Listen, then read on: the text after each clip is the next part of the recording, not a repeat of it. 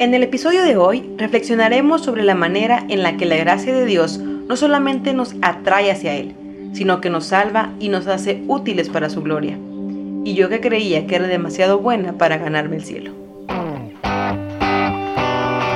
Bienvenidos a Panda, un espacio para reflexionar, aprender y crecer juntos.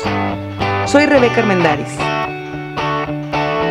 Acompáñame a conocer lo que Dios quiere para nosotros.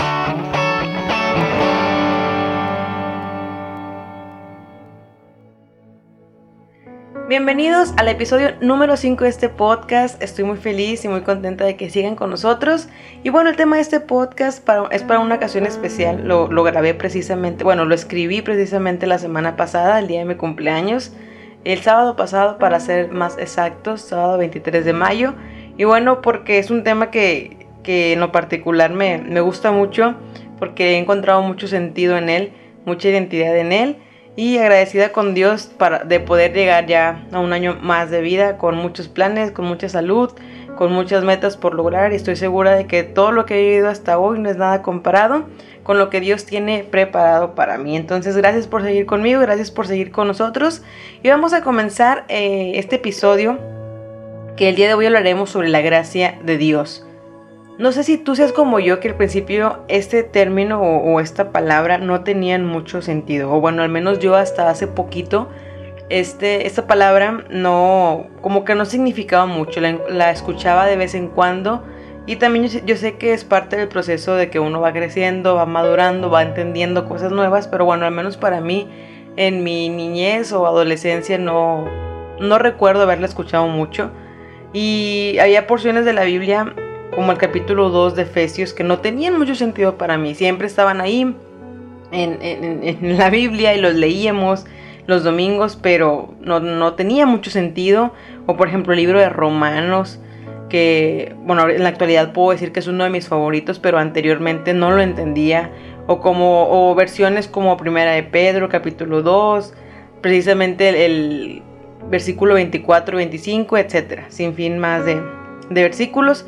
Y quiero compartir de una manera general lo que es la gracia de Dios y cómo podemos comprender que Dios a través de ella, a través de su gracia, no solamente nos atrae hacia Él, sino que nos salva y nos usa y nos hace perseverar en su camino. Vamos, vamos a irnos punto por punto y si tienes tu Biblia a la mano también puedes, puedes sacarla o si no, yo también te voy a estar leyendo para poder comprenderlo más a raíz de la palabra de Dios. Y primero que nada quiero, quiero aclarar o quiero tratar de explicar qué es la gracia de Dios. Sí, la gracia de Dios es conocida como una virtud por la cual Dios puede darnos o nos quiere dar algo o nos da algo, pero sin esperar recibir nada a cambio. ¿Qué quiere decir? Que Dios nos otorga bendiciones, nos otorga eh, lo que nosotros podemos llamar beneficios o nos, nos otorga cosas que no merecemos y también sin esperar que se lo devolvamos, por así decirlo. Es un regalo, como cuando cumplimos años, hablando ahora de cumpleaños, te lo doy porque, porque quiero dártelo, porque cumples años y yo sé que no voy a recibir un, regalo a cambio, pero e, es un regalo que el Señor nos está haciendo, que nos proporciona no solamente la salvación, sino todo lo que somos. hemos escuchado esta frase que dice que por gracia somos salvos. Y si tú le preguntas a las personas, a ver, dime algo que tú tienes por gracia y la mayoría de las personas te va a responder la salvación. Yo soy salvo por gracia. Pero la gracia no nada más nos hizo salvos, la gracia es algo que Dios nos da todos los días. John Piper dice que en la presencia de Dios nadie tiene derecho a vivir. Cada respiro es un regalo de su gracia. Cada latido de nuestro corazón es un regalo inmerecido. Y al final la vida y la muerte están en las manos de Dios. ¿Qué quiere decir? Que todas las bendiciones que tenemos no, son porque nosotros seamos buenos, sino porque Dios es bueno. Y todo lo que nosotros eh, logramos contar como bendiciones es pura gracia de Dios. Yo así lo veo. El hecho de que yo me haya despertado esta mañana es gracia de Dios. El que podamos respirar es gracia de Dios. El que tengamos una familia es gracia de Dios el que podamos eh, pensar, el que podamos escribir, el que podamos seguirle, el que podamos estar vivos, es pura gracia de Dios. El libro de Juan dice que vivimos gracia sobre gracia. Sí, y Dios a todos por igual Dice la Biblia que, que Él hace llover sobre justos y sobre injustos. Y por sobre todos Dios sigue esparciendo esa gracia. Pero entonces Dios a través de, esa gracia no solamente nos llama, como te decía al principio, hacia Él, no solamente nos salvó, sino que dice la Biblia que aparte que nos bendijo con todas las bendiciones celestiales y nos adoptó como sus hijos y bueno, también nos guarda para sí. Y quiero separar este tema, ya ahora que explico un, poco lo que es la gracia, en tres partes y todo lo vamos a ver a través de Efesios capítulo 2. Si tienes tu Biblia a la mano, puedes sacarla si no, aquí vamos a estarlo leyendo juntos. Efesios capítulo 2, precisamente del versículo 1 al versículo 10. ¿Ok? Y vamos a comenzar para que tenga sentido esto que te estoy hablando. Como te decía al principio, no tenía sentido para mí, pero gracias a Dios y por gracia de Dios también puedo comprenderlo ahora. Y vamos a, vamos a leerlo de esta manera. Fíjate bien. Número 1, Efesios 2.1 dice, y Él nos dio vida a, a vosotros, cuando estaban muertos en sus delitos y sus pecados en los cuales anduviste en otro tiempo, siguiendo la corriente de este mundo, conforme al príncipe de, las de la potestad del aire, el espíritu que ahora opera en hijos de desobediencia, en los cuales también todos nosotros vivíamos en otro tiempo, en los deseos de nuestra carne, haciendo la voluntad de la carne y de los pensamientos, y éramos por naturaleza hijos de ira, lo mismo que los demás. Vamos a detenernos aquí para ver el, punto número uno. Si tú te das cuenta, las palabras que más resaltan en estos tres primeros versículos son palabras como muertos, desobediencia, deseos, carne, pensamientos, hijos de ira. Y todo esto nos lleva al primer punto, ¿cómo conocemos la gracia de Dios? A través de conocer nuestro pecado. Efesios capítulo 2 comienza hablándonos de quiénes somos nosotros o de qué éramos antes de, llegar a Cristo. Y comienza diciéndonos que estábamos muertos literal en nuestros pecados. Mira, para que tú puedas apreciar algo bueno, primero tienes que hacer un contraste de lo malo que tenías. Tú y yo somos personas por naturaleza malas. Es increíble la cantidad de pecado que, que yo descubro cada día que hay en mí. A veces eh, es increíble la cantidad de pensamientos que puede haber en nosotros, nuestras intenciones, el simple hecho de muchas veces en nuestro diario vivir tener pensamientos o ver cosas o, hacer cosas simplemente que, que tú dices, wow, o sea, soy malo en realidad. Romanos dice que no hay ni siquiera un justo, no hay ni una persona buena. Sí, el salmista decía que, que todos éramos considerados eh, impuros o injustos para que Él sea conocido justo en su palabra. Yo era una persona que me creía muy buena y todas las acciones que yo hacía era para ganarme el favor de Dios. Pero era una carga muy pesada. Yo antes no entendía la gracia como te decía al principio porque yo no sabía la maldad que había en mí. Yo creía que todas las bendiciones que estaban llegando a mi vida o que yo tenía, mi familia, mis estudios, mi carrera, mis amigos, eran porque yo era buena. Yo decía, si yo, me, si yo me porto bien, Dios me tiene que bendecir. Si yo hago esto, esto, aquello, Dios tiene que premiarme de esta manera. Sin embargo, la Biblia no dice esto. La Biblia nos menciona abiertamente que somos, que somos desobedientes, que estamos destinados a la muerte, que por naturaleza somos hijos de desobediencia, eh, hijos de, la ira de Dios. Entonces, cuando nosotros podemos entender que nosotros no nos merecemos nada porque somos pecadores, la gracia tiene sentido. ¿Por qué? Porque eh, yo te decía al principio, yo no, yo no sabía que yo era mala. Yo no sabía que yo tenía tanto pecado dentro de mí y por eso yo creía que, que me merecía lo bueno de Dios, que, que esto, todo esto era porque yo me lo estaba ganando. De hecho, si me pasaba algo bueno era porque me porté bien y al contrario, muchas veces se nos, se nos enseñó, y no creo que soy la única, muchos de los que me están escuchando también, se nos enseñó que si nos pasaba algo malo, o por ejemplo una enfermedad, era castigo de Dios. Bueno, al menos yo, en lo personal, teníamos una, una, un familiar muy cercano que nos decía, estás enferma, seguramente te portaste mal. A ver, haz memoria y, eh, piensa por qué Dios te está castigando. Entonces, eh, las cosas malas eran porque nos portábamos mal y las cosas buenas eran porque nos portábamos bien. Entonces, yo decía, pues si estoy bendecida, si tengo mi familia, mi trabajo, mis estudios, entonces yo soy muy buena y, me merezco todo, todo lo bueno de Dios. Y crecí con esa idea de que, de que a Dios se le debe tener contento. Si, si, estaba si me pasaba algo malo es porque había pecado y era castigo de Dios. Y así yo me esforzaba cada día por querer ganarme el favor de Dios. Pero saben, es algo tan difícil y tan pesado, una carga que no se puede llevar. El querer trabajar todos los días por tener a Dios contento, porque Dios no se enoje, porque Dios esto, es una carga muy, muy pesada. Entonces, en este punto número uno, podemos entender que todos somos malos y que ninguno de nosotros, sí, así abiertamente, ninguno de nosotros merece nada de Dios. Yo estoy muy en contra de esas ideologías que, o de esos pensamientos del amor propio, de la autoestima. Ay, Rebeca, ¿por qué? No, no, no. Porque todo esto es en base a nosotros y todo esto gira en torno a nosotros. Es que saca lo mejor de ti. Oye, espérame, tenemos que entender a la luz del Evangelio que tú y yo no tenemos nada bueno. ¿Sí? Y que si algo bueno tenemos es por gracia de Dios. Pero espérame, déjame terminar para poder seguir explicándote. Vamos a seguir leyendo para entrar al punto número 2. Vamos a leer el versículo 4, 5 y 6.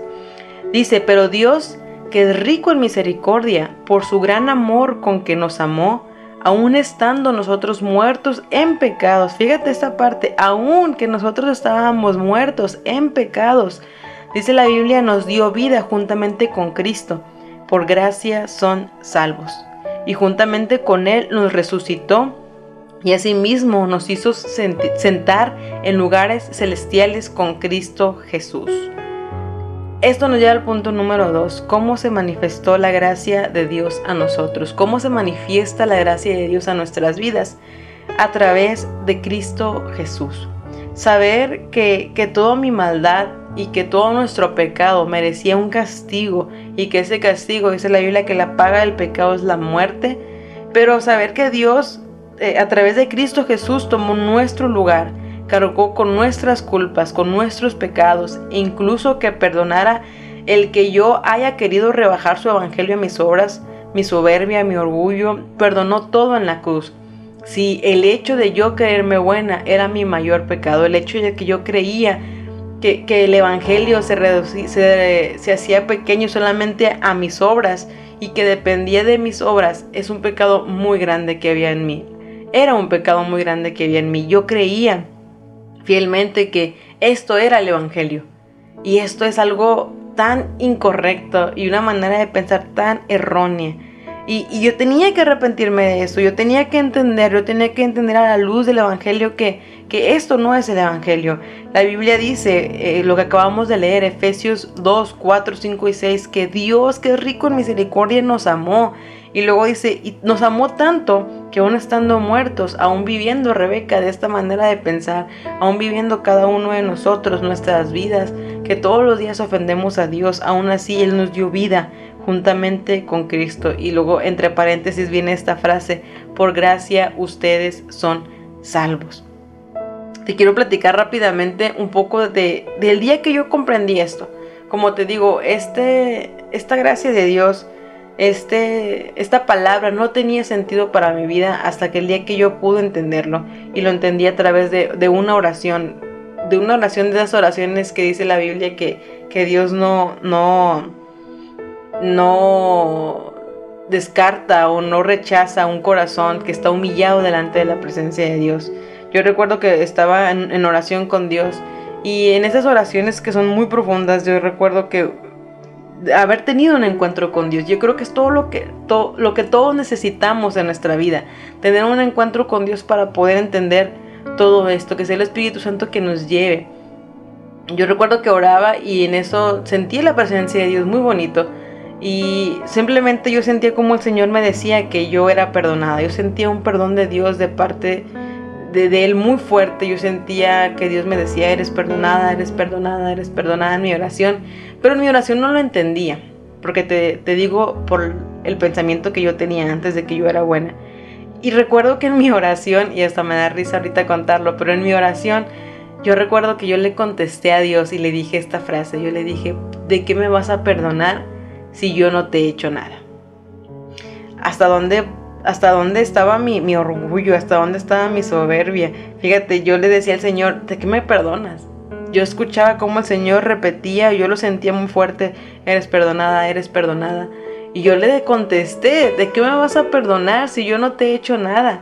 Yo creía que era buena, yo creía que no merecía Mm, eh, las cosas malas, simplemente lo bueno de Dios. Y, le contesté de esta manera. Y cuando yo me sigo orando, recuerdo solamente que el Señor habla mi vida otra vez y Él dice, si no recibes mi, perdón, no tienes parte ni suerte conmigo. Cuando el Señor dice estas palabras en esta oración, yo recuerdo que, que no sé si te ha pasado como en las películas que ves, que se dice que se ve toda tu vida así como que en un segundo. Yo recuerdo cómo el Señor me hizo recordar todos los pecados que había en mí, me hizo recordar y me hizo ver, mejor dicho, me hizo ver todo lo que había en mí, me, me mostró mi orgullo en esa oración, me mostró mi soberbia, me mostró el hecho de que yo quería rebajar su evangelio a mis obras, me mostró que me creía buena y me empezó a mostrar pecado por pecado y todos los pecados se, se, se exponían en esa oración estaba yo en mi cuarto y entre más los pecados eran expuestos, yo recuerdo que me sentía más mal. Yo recuerdo que terminé tirada en el piso así llorando, eh, como, como se le dice en posición fetal, así llorando, porque entre más eh, duraba esta oración, este encuentro que yo tenía con Dios, me sentía más mal. El hecho de, de, de ver cuánto pecado había en mi vida y sentirme sucia, tirada en el, suelo, me sentía sucia, sucia, sucia, sentía que era la persona más pecadora del mundo, me sentí la persona más inmerecedora del amor de Dios. Y estando ahí yo recuerdo que solamente le hice una pregunta. Yo le dije, entonces, ¿por qué me amas tanto si soy tan pecadora? ¿Por qué, ¿Por qué tu amor es tan grande por mí si soy tan pecadora?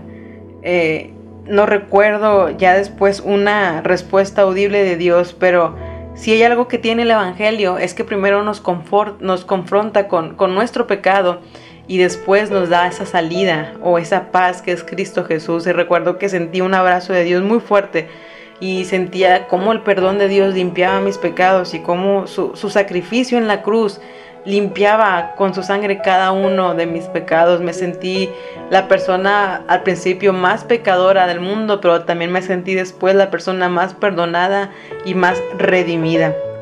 Romanos 5.8 nos dice que más Dios muestra su amor para con nosotros en que aún siendo pecadores, Cristo murió por nosotros. Y este sacrificio de Cristo Jesús todavía no tiene significado para tu vida, es porque algo anda mal en nosotros, no es porque algo esté mal en la Biblia, no es porque algo esté mal eh, en los versículos o en el sacrificio, el sacrificio de Dios, de, Jesús, un sacrificio perfecto, dice la Biblia, no, no hay nada más que hacer cuando Jesús lo dijo en la cruz, consumado es, ya todo está hecho. Solamente nosotros tenemos que reconocer que somos pecadores delante de Dios y que somos inmerecedores de ese regalo tan precioso. Para terminar con el punto número 3 vamos a leer el versículo 7, 8, 9 y 10. Dice así, para mostrar en los siglos venideros las abundantes riquezas de su gracia en su bondad para con nosotros en Cristo Jesús, porque por gracia sois salvos por medios de la fe. Y esto no es de ustedes, pues es don de Dios, no por obras para que nadie se gloríe porque somos hechura suya, creados en Cristo Jesús para buenas obras, las cuales Dios preparó de antemano para que anduviéramos en ella. Y esto nos lleva al, punto número 3 y último, ¿por qué o cuáles son los resultados de la gracia de Dios? ¿Cuáles son los resultados de que Dios nos haya salvado por gracia? Y nos lo dice aquí, y es permanecer en sus buenas obras. Como te lo decía, la gracia de Dios no solamente nos salva, sino que nos hace útiles para su obra. Dios no salva a nadie para dejarlo inmóvil. Yo, yo creo fielmente esto, que Dios no te salva o te escoge como su hijo para dejarte ahí sin hacer nada, no. Dios te, te, salva y, te utiliza para después llevarte a expandir su reino. Eh, Dios nos crea por gracia y, la sal y por, por gracia nos salva y después por gracia nos hace instrumentos para su gloria. ¿Qué quiere decir esto? Que si antes mis acciones y lo digo de una manera muy personal, si antes mis acciones eran para poder ganarme el favor de Dios o porque yo creía que era buena, eh, estaba en un enfoque muy equivocado. Ahora mis acciones son porque estoy agradecida de que Dios ya me haya salvado. Todo lo que nosotros tenemos ahora es resultado de la salvación de Dios, de esa gracia. Y el hecho de yo despertarme todos los días y ver que tengo familia, gloria a Dios por eso, que tengo mi trabajo todavía, que puedo que puedo compartir mediante estas plataformas digitales, mediante las redes sociales, que tengo todo para, tengo salud, tengo muchas bendiciones de Dios. Es como decir, Señor, no me puedo quedar callada, no puedo simplemente vivir una vida X. Ahora tengo que, por estas bendiciones que tú me das, yo también tengo que seguir predicando y seguir obrando para el reino de Dios. Entonces, ¿cuáles son los resultados de la gracia de Dios? Permanecer en las buenas obras que dice la Biblia que de antemano Dios preparó para que nosotros anduviéramos en ellas, porque somos hechura suya. Y bueno, estos, ese fue el capítulo, perdón, el capítulo, el episodio número 5 de nuestro podcast, La Gracia de Dios. Lo resumimos de manera general. Todo lo que tenemos es gracia de Dios. La salvación es por gracia, las bendiciones son por gracia, nuestra familia es gracia de Dios, nuestro trabajo, cada cosa que nosotros estemos haciendo, pensando, viendo, es gracia de Dios, pura gracia de Dios y yo creo que no hay mayor recompensa que el seguir dentro de sus planes y dentro de sus propósitos. Gracias por quedarte conmigo en este episodio. Nos vemos, nos escuchamos próximamente en un episodio más. Y te recuerdo que tus sugerencias y tus comentarios los, los leo en mis redes sociales. Escríbeme a mi Facebook o a mi Instagram. Búscame como Rebeca Armendaris. O también puedes encontrar el, el perfil de este podcast en Instagram como Ponder. Nos escuchamos próximamente. Aprendamos, reflexionamos y crezcamos juntos.